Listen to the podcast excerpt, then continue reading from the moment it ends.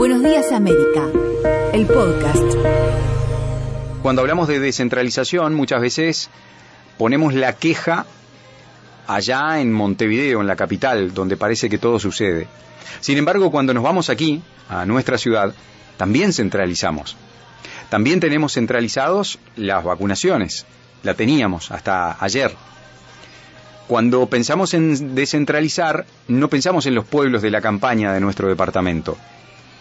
Porque ahí no hay hábitats, porque ahí hay muy, poca, muy pocos servicios básicos y esenciales de buena calidad, porque ahí hay pocos residentes, médicos, maestros, docentes, profesores, porque ahí hay muy poco de todo. Entonces cuando ponemos el dedo acusador de la descentralización, siempre miramos hacia Montevideo, pero ¿cuánto nosotros hacemos también desde aquí? ¿Cuán cómodos nos sentimos con la centralización que tenemos desde el departamento hacia el resto? Y no hace falta pensar en Pepe Núñez. Estoy hablando de Salto Nuevo. Estoy hablando de Saladero. Estoy hablando del barrio Horacio Quiroga. Estoy hablando de barrio Artigas y barrio Uruguay. Cuando ahí muchas veces hasta ni siquiera las líneas de ómnibus son suficientes, los contenedores. Está centralizado aquí, en el centro de Salto. La vacunación, si bien esta es una gran medida, es un buen viraje el que ha tenido, y ojalá que sea oportuno, pero no se pudo haber hecho antes, no pudimos haber tenido una concepción más descentralizadora desde el vamos y salir a vacunar y poner más centros en los barrios para facilitar esto y agilizar aún más la inmunización de rebaño, porque claramente la gente está respondiendo. Eso quiere decir que el problema no estaba en que la gente estaba en contra de la vacuna, sino en la facilidad o en la oportunidad de acceder a la vacunación. Porque para quienes estamos acá, en el centro todos los días, lo vemos como algo cotidiano. Pero para el que está en el barrio, muchas veces se le hace muy difícil llegar hasta acá. Sí, sí, esa es la realidad de nuestro departamento. Mucha gente no viene al centro más que un par de veces al año. ¿Cómo puede ser eso? Claro que puede ser. Y cuando viene lo hace porque no tiene más remedio. Y muchas veces literal lo de remedio. Pero ¿cuánto podemos hacer por descentralizar? ¿Cuán necesario es darle mayor autonomía, soberanía a los barrios de nuestra ciudad?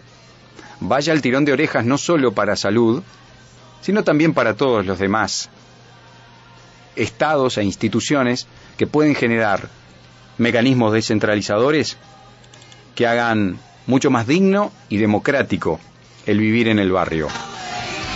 Buenos días, América. Buenos días, América. De 7 a 9 de la mañana. Buenos días, América. Conducción, Juan Burutarán. Buenos días, América. Buenos días, América. Somos tu compañía. Me quedo con un mensaje acá que nos manda un oyente que nos dice, la única forma de que el peludaje se vacune es que vayan a la casa. Increíble es, nos dice este amigo. Es, un, es otra lectura.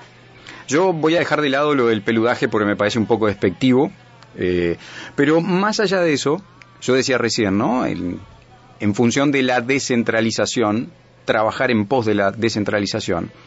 Pero también hay una mirada que es la de el cuán acostumbrada está la gente y cuán cómodos somos y digo somos, y no señalo a nadie, sino que cuando yo tengo la posibilidad de hacer lo menos posible, lo hago. Porque soy cómodo, porque soy más aragán, porque prefiero que me lo vengan a traer a mi casa a tener que ir. Porque en vez de acudir a algún lugar, llamo para que vengan. Es como la costumbre del llamar al delivery, ¿no? En vez de cocinar. ¿Estará mal? ¿Estará bien? creo que no es necesario hacer un juicio de valor sobre eso. Lo que sí invito y me invito es a interpelarnos con respecto a esto.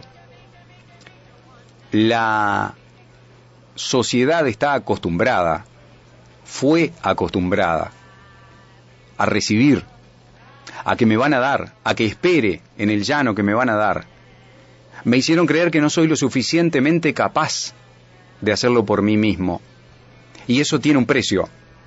Y es un precio que irán pagando varias generaciones, hasta entender que realmente tenemos la posibilidad de hacerlo, tenemos la capacidad de hacerlo por nosotros mismos, de ir a buscar nuestro futuro, de ir a buscar nuestro éxito, de salir del pozo en el que podamos estar en cualquier momento de nuestra vida. Y eso aplica en cualquier ámbito, en cualquier rubro, en cualquier situación.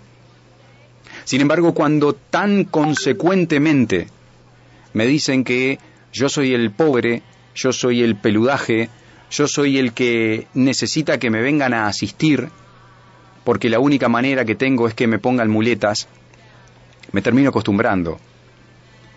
Y no es por cómodo muchas veces, sino porque es lo único que sé, porque es lo único que me enseñaron, esperar, esperar a que vengan, esperar a que me den, esperar a que me ayuden, porque nadie me enseñó cómo tengo que hacer para salir de una buena vez por todas.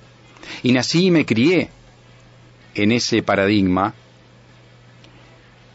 y muy difícilmente pueda sacar la cabeza. Son muy pocos los casos de éxito, como leemos muchas veces o como muchas veces nos muestran las biografías de algunos notables, muy poquititos contados, que han salido de su ámbito, de su ámbito de dolor, de su ámbito de maltrato, de su ámbito de pobreza, de su ámbito de angustia, de su ámbito de, de depresión. Son muy pocos. Porque se paga caro adoctrinar, porque se paga caro educar en que vos sos el pobre y yo te voy a ayudar. La pobreza le ha servido a muchos a lo largo de la historia para ser ellos los superiores, para mirarlos desde un pedestal, para asistir, para dar y para tenerlos debajo. Entonces hoy en día ese acostumbramiento cuesta caro y no digo que sea culpa de unos sino de otros. Todos tenemos responsabilidad sobre lo que nos pasa y todos podemos actuar sobre lo que nos pasa.